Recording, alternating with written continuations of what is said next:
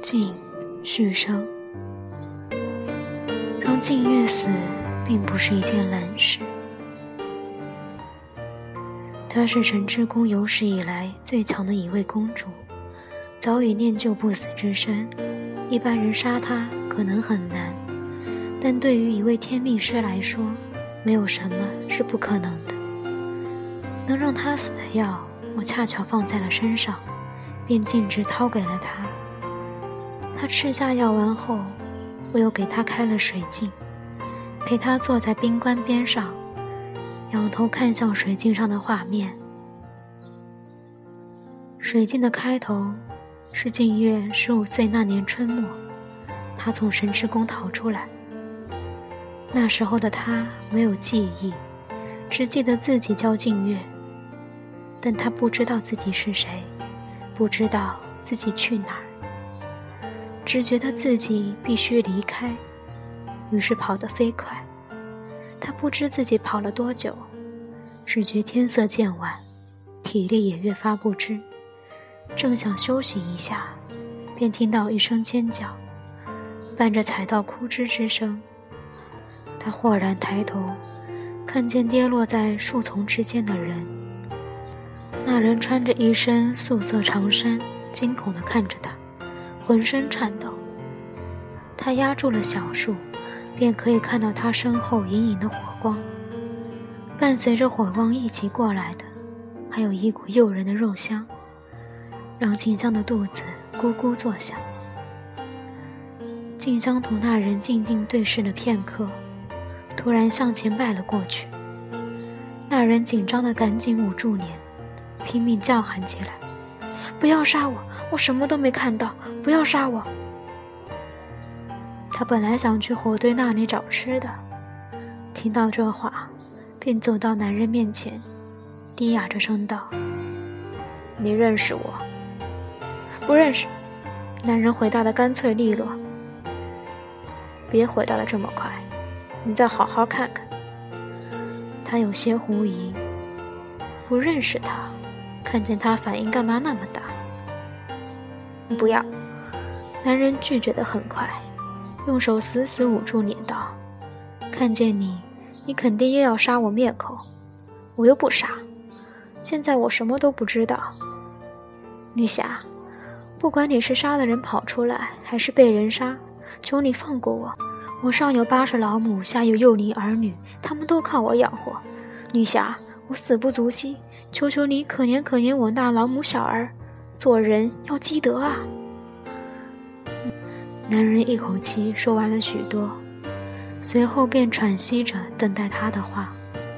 等了许久，不见他回话，男人悄悄张开了一下手指，从指缝里看到，那个像鬼魅一般的红衣少女，早已经坐在了火堆面前，正一脸认真的在啃着他烤了许久的野兔。女女女女侠。男人大着胆子，背对着他喊了一声：“我我说的话，你听见了吗？”嗯，他嚼着肉，含糊不清道：“你说了很多。”说着，他将嘴里的肉咽了下去，然后抬起头来，一脸正经道：“通通都没有听懂。”那是静月。第一次见沈竹丽，当时他什么都不懂，但沈竹丽已经是个老江湖。紧张了一会儿之后，沈竹丽通过观察和简单的交谈，终于确定了一件事：这个妹子是傻的。知道这件事后，沈竹丽很开心。她今年十八岁了，不但没能娶亲，甚至连女人的小手都没拉过。而这一切的原因都是因为他穷。他母亲死得早，父亲也在他十三岁的时候病逝，留了他一身半吊子医术和累累债款。于是他从十三岁就凭着那半吊子的医术坑蒙拐骗，行走江湖。但他活到十八岁，也没能再发展一下就算了，还没房没马没存款，就这样的条件，没有一个好姑娘愿意嫁给他。而愿意嫁给他的姑娘呢，又太惨不忍睹，所以一直到今天，他都没能成婚。直到看到静月，他忽然觉得看到了希望，于是他问：“妹子，要不你跟我回家当我媳妇儿吧？”静月啃着兔腿，无比坚定：“不要。”沈竹丽继续哄骗：“和我回家有肉吃。”静月不说话。沈竹丽道：“回去就给你烤这样的兔子，三只。”言罢，静月猛地抬头，目光灼灼，成交。就这样，沈竹丽轻易地哄骗了一个小媳妇儿回家。起初，沈竹丽把她供着，静月就安安稳稳吃喝。但没过几天，静月看着沈竹丽天天忙里忙外，就开始有点不好意思，主动要求帮忙。于是沈竹丽。干脆就带着他到街上，陪他坑蒙拐骗。沈竹丽没有房子，他们经常到处跑。他们每到一个地方，就让静月装患了绝症的病患，然后沈竹丽一颗灵丹妙药给静月吃下，静月立刻恢复正常，以此来吸引旁边的人过来买他们的药。沈竹丽制作的灵丹。七盒一个疗程，纯天然，无副作用，主要成分就是面粉，以吃不死人为目标。他们的手段虽然拙劣，但每次都还能骗一些人。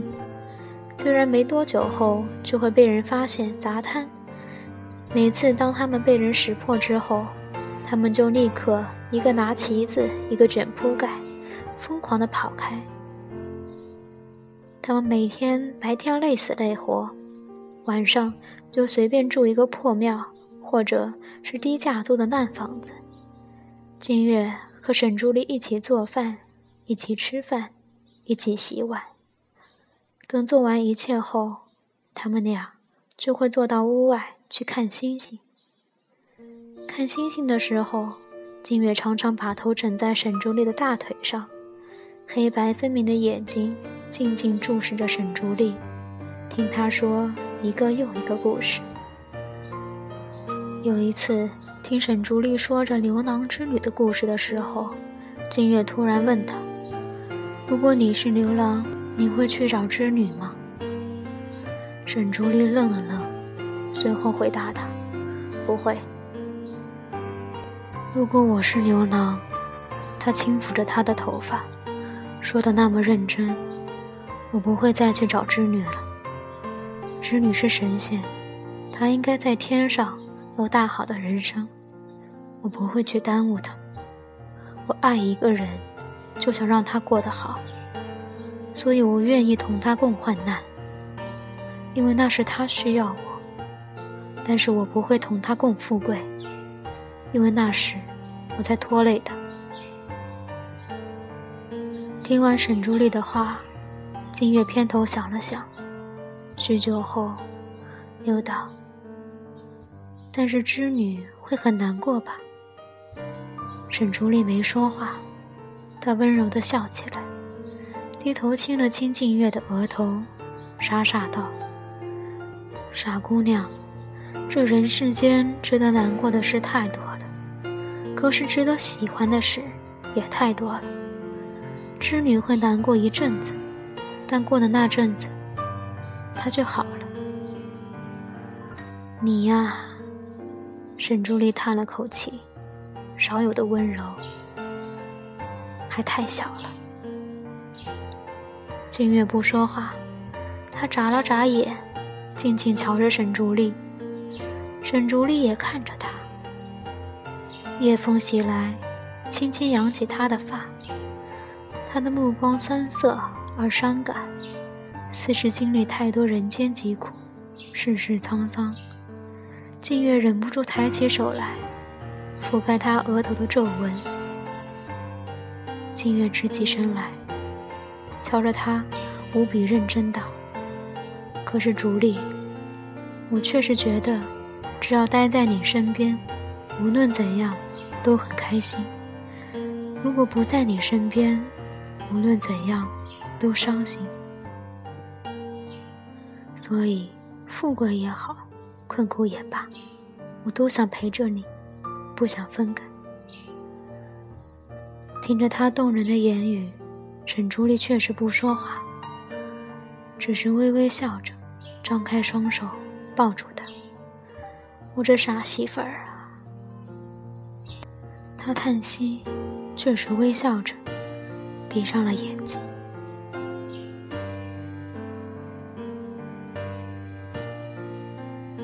春去秋来，转眼就是三个年头。静月成功的成长为一个巧舌如簧、演技出众、坑蒙拐骗无所不能的女骗子，而沈竹丽也将她的半吊子医术发展了一下，成为一位真正的医生。年初，在开封被再一次砸瘫之后，沈竹丽将静月藏在小巷里就跑，她被人揍了一顿，一瘸一拐回来找静月的时候。看见静月扶着墙在一旁作呕，他慌忙跑过去给静月诊脉，随后便愣了愣，抬起头来看他。那时候的静月已经不是小姑娘的样子，但看她的时候，一双眼还是干干净净、清澈见底。他愣了愣，随后便笑了起来，欢喜道：“静月，咱们有孩子了。”回去的路上下了雪，静月的鞋底薄，沈竹丽怕她受寒，就让她撑着伞，背着她往城外租的房子里走。雪下得很大，不一会儿就堆积起来，静月却一点儿都不觉得冷。她趴在沈竹丽宽阔的背上，听着他踩在雪里嘎吱嘎吱的声音。有一种莫名的感觉涌了上来，突然希望时光止步不前，他就这样能一直待在他身边，陪他终老。那天回来后，沈竹丽带着静月又换了一个小镇，而后他在那里花了毕生积蓄买了一套小房子，开始认认真真的给人看病。他的医术不算好，也不算坏，勉强也能糊口。静月也不再怎么出门，安静的待在家里等他回家。当时是冬天，静月体寒，每天晚上沈竹丽就将她冰冷的脚放到心口捂着，捂热了就让她睡着。他便开始做一些白天接的。帮人抄写文书的活，静月常常躺在床上睁着眼看他忙到深夜。有时候他会问：“累不累？冷不冷？”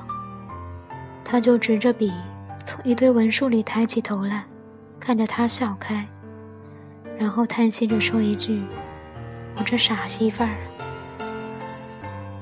夏末的时候，静月生了一个男孩，母子平安。那时候，沈竹烈瞧着床上躺着的母子两人，突然觉得，他一辈子已经很是圆满。于是，他给孩子取名叫信生，沈信生。希望他能有幸福的一生。孩子满月那天，沈竹丽收了一摊，在回家路上给静月买了一根木簪。她欢喜地回到家中。然而一进家门，她就愣住了。家中坐满了人，静月抱着孩子坐在椅子上，一言不发。对面坐了一个女子，优雅地端着明显不属于她家所有的名贵茶器，抬头冲她妖娆一笑：“我来介绍一下，我是静月的母亲，神翅宫的公主静思。”谢谢你照顾她这么久。女子大手一挥，门外人立刻抬了两个巨大的箱子过来，箱子打开的瞬间，整个房间几乎被里面的黄金照亮。女子淡道：“和静月告别，这些都是你的。”一听这话，静月猛地抬头，死死盯住了沈竹丽。沈竹丽看向他，他穿着朴素的衣衫，抱着孩子，食指因常年劳累长了厚厚的茧子。和旁边女子形成了鲜明的对比。静月看着他，眼泪盈盈，而眼泪后面，则全是祈求。他看了静思一眼，静思瞧着他们二人，淡淡道：“不是我要拆散你们，只是沈竹里，你配不上我女儿，你资质平庸，而我的女儿。”说到这里。静思看向静月，眼中充满了怜爱。我的女儿，那可是用千重百骨、数以万计迷药养出来的根骨，百年难得一遇。若不是当年出了岔子跑出来，你这样的小瘪三，碰一下都可以折了你的性命。沈竹林没说话，静月却是猛地大吼起来。那又怎样？我不记得，我通通不记得。我现在就是要和他在一起，我就算死，也要死在他身边。哦，静思笑起来。那么沈竹丽，你呢？你也要我本该荣华富贵、衣食无忧、有着万金之躯的女儿，陪你穷困潦倒，买一根木簪就可以当礼物的你，在这个小破屋子里，穿着粗布麻衣。一辈子洗衣做饭，然后碌碌无为，不知是病死还是饿死的死在你身边。还有你的儿子，跟着你们俩，再把这样的人生再走一遍。朱莉，没关系的，没关系的。金爱在旁边，一手抱着孩子，一手拉着沈朱丽的袖子。我们在一起，什么都没关系。沈竹丽不说话，她听着两种声音交杂在她耳边。他想起她年少来，他想读书，只能在私塾门外听课，被老师发现了就是一顿狠揍。他想吃米饭，在家里撒泼哭闹，最后娘亲煮了一碗米饭，自己吃了两天的糠。他忍不住哭了起来。眼里也盈满了眼泪，然后看向了静月。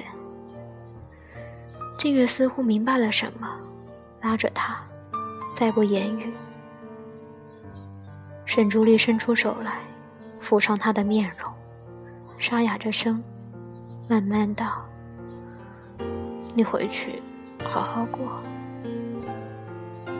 静月看着他，似乎不明白他说什么。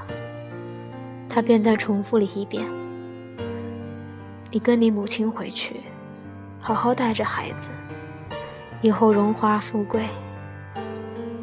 我拿着这些钱，也会过得很好。”懦夫！金月终于再也无法忍耐，一一巴掌扇到了沈竹丽脸上，沈竹丽一个踉跄，撞到桌子上，摔了下去。静月猛地从旁边人腰间抽出剑来，指向沈竹丽，模糊着眼，颤着手，大喊了一声：“大丈夫懦弱如斯，你还不如去死！”沈竹丽不说话，他看着剑尖，许久后，却是笑了。我懦弱。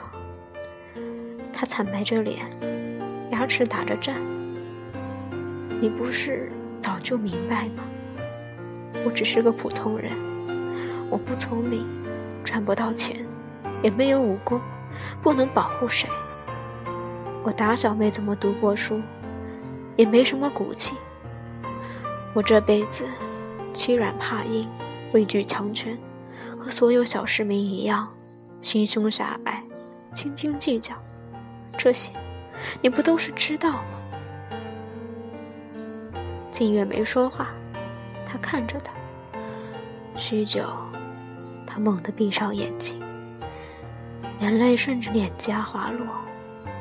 他沙哑着声音道：“沈竹里，你记好，今天这个选择是你做的，以后不要后悔。”说完，他收了剑，猛地回身，抱着孩子，大步向外走去。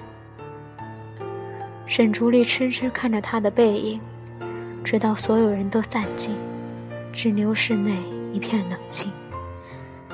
他将手探入怀中，摸着那根木簪，含着眼泪，低喃了一声：“我这傻媳妇儿，把这人世间想得太简单，把这世间想得很温柔。这世间……”不是有爱就可以的。爱情这东西，本来就是建立在衣食无忧后的奢侈品。他沈竹里太穷，怎么给得起呢？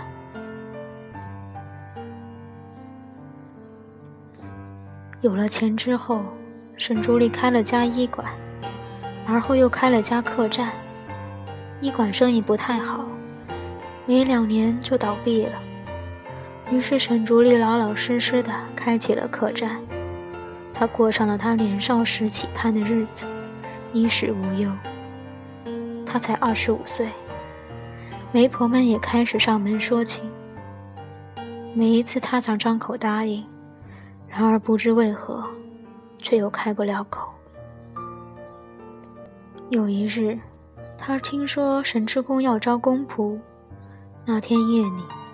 他在床上翻来覆去想了一晚上，第二日，竟就背起了包去了神池宫。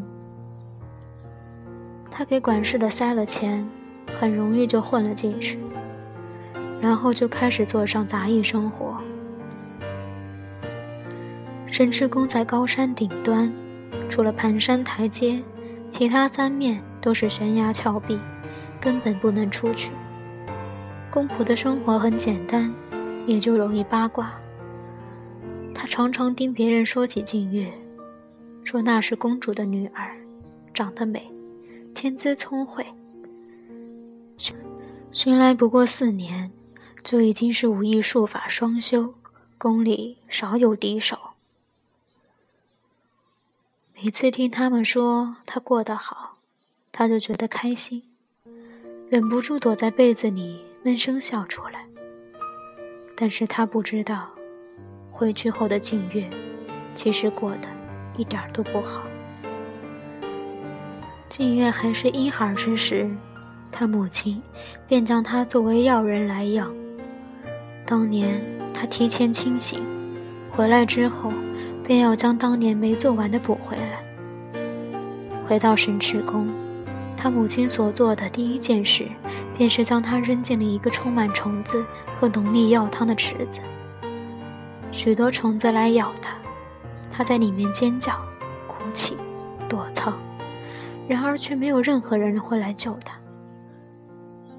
他一开始会叫着沈竹丽的名字，每每听到，静思便会露出嘲讽的笑容。一次又一次，他慢慢理解了静思脸上的嘲讽，逐渐也就不喊。喊他做什么呢？他早就放弃了他。那个懦弱的男人，连妻儿都守不住，拿他换的万两黄金。如果见到这样的景象，还不吓晕了过去？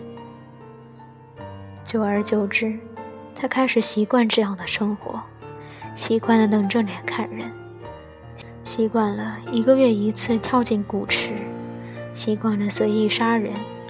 也习惯了，有一日，他可能会随意被他人杀。他成了众人眼中越发合格的少公主。只有在偶尔去看看儿子的时候，会遥想起来，有那么一个男人，会在冬天为她捂脚，背她回家。然而那人的面容，却是随着时光的流逝，越发模糊起来。年年岁岁，岁岁年年，他也忘记是哪一日。他去看沈庆生的时候，发现有一个男人，他穿着公仆的衣服，拿着扫帚，看着正在玩耍的少年。那时候，他儿子刚满十岁，正是贪玩的年纪，不小心摔进了湖里。那男人竟是毫不犹豫扔了扫帚就跳了下去。等跳下去后，那男人立刻惊叫起来，似乎根本不识水性，反倒是沈庆生一路游到岸边上来，站在岸边看那男人苦苦挣扎，冷哼了一声，不自量力。那男人扑腾了片刻，似是要沉下去。金月终于看不下去，手中长铃蓦地划出，将那男人从湖里拖了出来。随后，便命身后人将人救醒过来。男人醒过来后，慢慢翻过身来，颤抖着跪在了地上，遮住自己的脸。然而他已经看到了。三十多岁的男人，头上却已经有了些许白发，双手粗糙，似乎就只是一个普通奴仆。他静静地看着他，感觉心上刀割一般的疼。沈珠丽沉默了许久，终于道：“少公主身上衣服还湿着。”放肆！话还没说完，沈静生脾气却是大的不行，一脚踹到沈珠丽身上，恼怒道：“本少公的事是你管得了的？小人知罪，小人知罪。”一听这话，沈竹丽便立刻磕起头来。沈静生见静月不说话，不由得有些担忧的看了过去。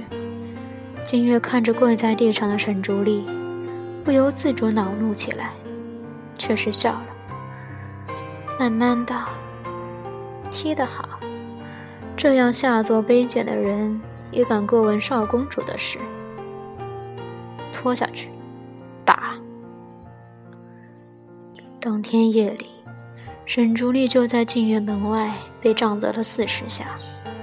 她听着外面男人闷哼的声音，听着淅淅沥沥的雨声，突然想：他为什么不叫出声来呢？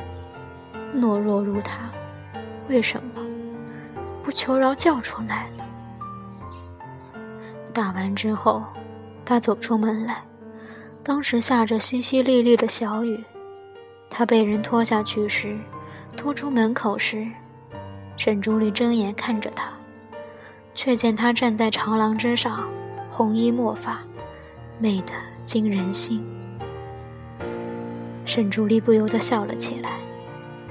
看见他的笑容，静月愣了愣，然而只是一瞬之间，他便转出了院门，再没了踪迹。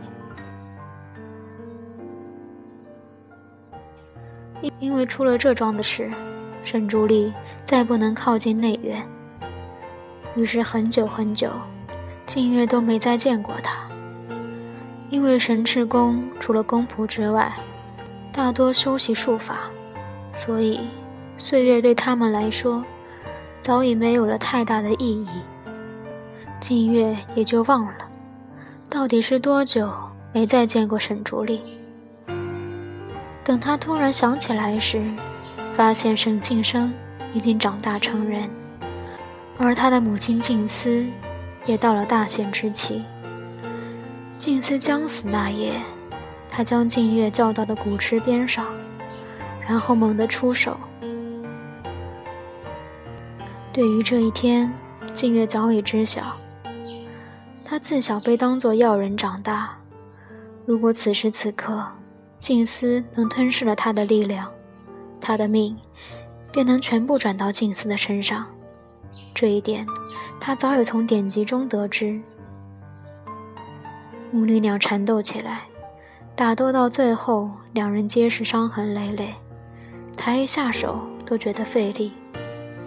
静思病重，落了下风，只等静月最后一刀，便能杀了他。然而在那片刻，静思却是猛地一拍地板，静月突然觉得地面一空，猛地坠了下去。坠地之时，他他便知是自己的死期。那一瞬，他脑中千回百转，最后却是叫出了一个多年未曾叫出的名字——竹立。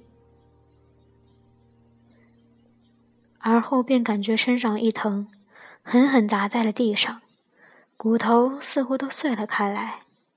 他的眼泪全被砸了出来，转头往旁边看去，不远处就是冒着泡的古池。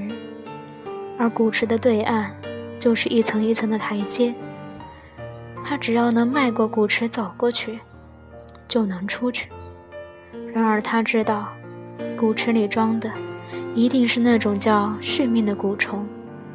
只要他一踏足，他的命便会由蛊虫续给静思。然而不过去，以他现在的内伤，不久之后亦是死。助理，不知为何，他闭上眼，让眼泪滑落下来，叫的却仍旧是那人的名字，一声一声。他想，朱莉，如果知道今日，你是否还会让我来？沈朱莉，你让我来，到底是因为爱着，还是从未爱过？古池中发生的一切，外面都不知道。然而沈竹丽却在半夜惊醒，只觉得心跳得飞快。他突然想见见他，那么想，似乎再不见就永远见不到了。他轻轻起身，从门外溜了出去。在神池宫几十年，他早已熟悉了所有的道路。假作晚上值夜的公仆，直奔向静月的院子。他本只是想偷偷望她一眼，然而走到一半，却就听到外面的喧闹之声。沈先生在外大喊着：“本少公要去古池见我母亲，你们拦着干什么？”他连忙折了道路去了古池。然而他到的时候，才发现古池大殿周边。横七竖八倒了一地尸体，他急忙冲进去，便看见垂死的静思和地面上一个大洞。静思看见他，怒目相视，喝道：“滚出去！”公公主，沈竹丽强撑着自己对视着对方的目光，然而一开口，便听到那大洞里传来静月疯狂的高喊：“杀了他！杀了他！”沈竹丽微微一愣，静思看着他，却是淡定下来，沉声道：“你敢？要是杀了我，你还……”然而话没说完，沈竹丽却早已是捡起旁边的刀，一刀捅进了他的身体。这是他第一次杀人，手虽然颤抖着。面上却是扬起了笑容。为了我的妻子，我有什么不敢？静思惊讶地瞧着他，最后咽了气。沈竹里赶忙冲到了洞边，看见静月躺在下面，身边的土地被血色浸染，让他仿佛是躺在一朵巨大的花上。他看着他笑。笑容苍白，嘶哑的声音带着回声到他耳里，慢慢道：“照顾好先生，求你了。”那一瞬，金月想，他懦弱也好，无能也罢，求他能像一个男人、一个父亲一样，去照顾好他们的孩子。他来不及救了。没有人会带着他穿过那个古池，而来的这个洞口是下了咒只能进，不能出的。星月没有想过他会救他，然而就在那样想的瞬间，静月却见到他从洞口看了古池那边楼梯一眼，随后就跳了下来。他看着他从天而降，面上却是一片坦然，似乎毫无惧意。然后他在空中笨拙地翻了个身，避开了静月，砸在了另外一边。那声音那么大，似乎很疼，他却没有哼一声，反而是立刻起身，然后给他诊了脉，撕了身上的布条，为他包扎好了伤口。包扎完毕后。他到古池旁边，偏头看了看，了然道：“哦，原来是续生。”说完，他便到静月边上，将他的血滴了一滴到古池之中。古池突然躁动起来。沈竹里转过头来，温柔道：“静月，你看，这么多年，我也学了很多，对吧？”静月没说话，静静看着他，知道他是真的学了很多。他居然知道了什么叫续生，以及怎么改变续生的主人。他见静月不说话，就走了过来，将静月轻柔地背到背上，温和道：“别怕，我带你出去。”听到这句话。一瞬之间，静月的眼泪全流了下来。这么多年，他杀了那么多人，被刺杀了那么多次，哪怕是和静思生死一刻，他都没想过死去。然而那一瞬间，他却突然放弃了自己。嘶哑出声：“不要，不要用许生。”然而沈竹丽没说话。他背着他，那么果决的、义无反顾的，直接踏进了古池。踏进古池的瞬间，许生突然一拥而上，咬住了沈竹丽的腿脚，啃食她的血肉。他微微颤了颤，却仍旧没有回头，背着他，一步一步往前走去。他在他背上痛哭起来。沈竹丽却是不说话，紧咬了牙，颤着手，一言不发。他看着池水渐红，看见他头发渐白，却感觉自己身上有一股暖流通过。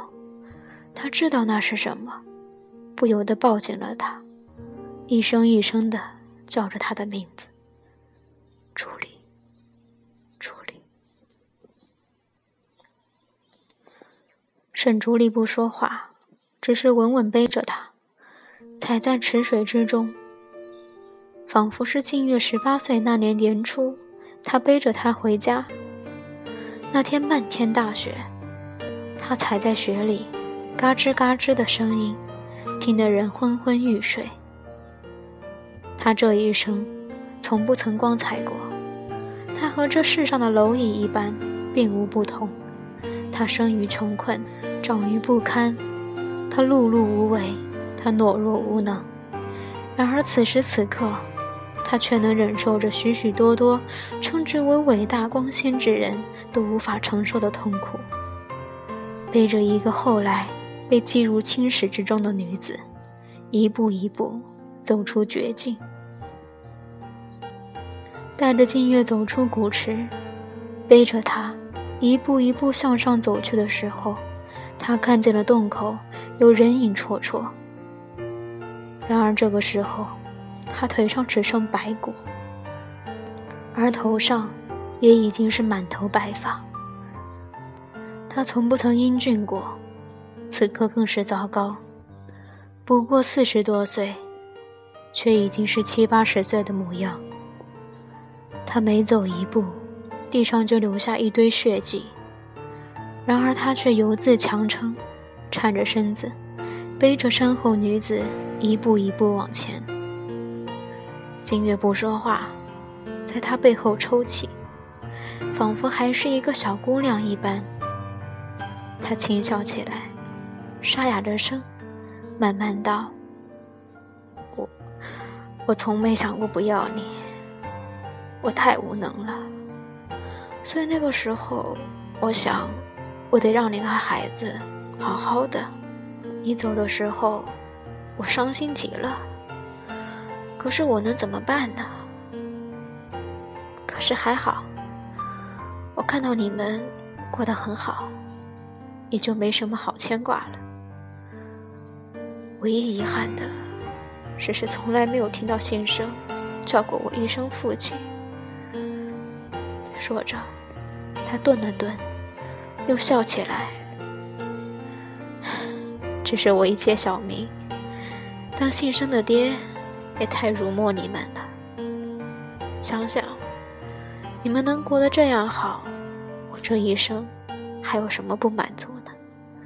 我已经幸运之至了。景月啊，他低哑着声音，在最后一节台阶上顿了顿，终于说了出来。我爱你。他低笑起来，仿佛是二十岁好年华，带着调笑的调子，慢慢道：“我这傻媳妇儿。”话刚出口，静月就愣住了。然而就在那片刻，他背着她，终于踏上了最后一层台阶。许多人的惊呼传来，众人纷纷向他们涌来。而那个背着她的男人，却在说完这句话之后，背着她，再没动弹。直到别人冲过来，又将静月从他身上接下来，众人才发现，他早已经咽气了。然而，可能是怕静月摔倒，竟是在死后，都没有动弹半分，保保持着背他的姿势。一直站立在那里，静月无法思考，直到将他从他身上接下来，看见他轰然倒地的时候，静月才猛地挣脱了别人，扑倒到他身上。他死死抱住他，无论谁来拉扯，都无法挣开，只是一阵接一阵，嚎啕痛苦。他一生不曾说过爱，他也一生不曾想过这个词。然而，这世上许多人说着“我爱你”，却从不是爱情。沈竹丽说过这么一次，却是真的，真的，用生命在爱着他。金月张了张口，想叫他的名字，想说那句“我爱你”，却是什么都说不出来。他只摸到他怀中一件尚还带着他体温的东西，他将它拿出来。那是二十五年前沈竹丽为他所买，却从未送出去的木簪。之后的回忆，对于静月来说，似乎就再没有什么可追忆的。他一心修习术法武艺，后来因为宫乱。被祭司囚禁于水牢，两百年之后，他练就了不死之身，武艺术法站在了神池宫巅峰，而后重回神池宫，成为公主。之后有天命师预言，老祭司之子祭帝将成为神池宫最强大的祭司，带领神池宫走向巅峰。他便冲进水晶宫。带回了祭地，在之后，他历经种种，站在了我面前。此刻，他苍白着脸看着我，和水晶里的神色一模一样。我静静看着他，想从他美艳的脸上看到一丝过往的痕迹。然而，他却是笑起来，慢慢道：“我终于可以去陪他了，我很开心。”他其实从来不明白，无论如何，只要陪在他身边，我就很开心。无能如何，碌碌无为又如何？人生在世，开心不就好吗？他口中有鲜血溢出来。说着，他抬手指向了冰棺中沈朱丽手中的锦盒，艰难道：“我答应你的，在那里。”听了这话，我赶忙冲上去。然而片刻后，我立刻反应过来，回头看他，却见他面带笑容，闭上了眼睛。而水镜上，是他十六七岁之时。他和沈竹丽在洛阳城被人砸瘫，他们一手拿着东西，另一只手紧握着对方，疯狂地往前跑。当时风扬起他们墨色的发，他们面上满是笑容。当真好风景，当真好年华。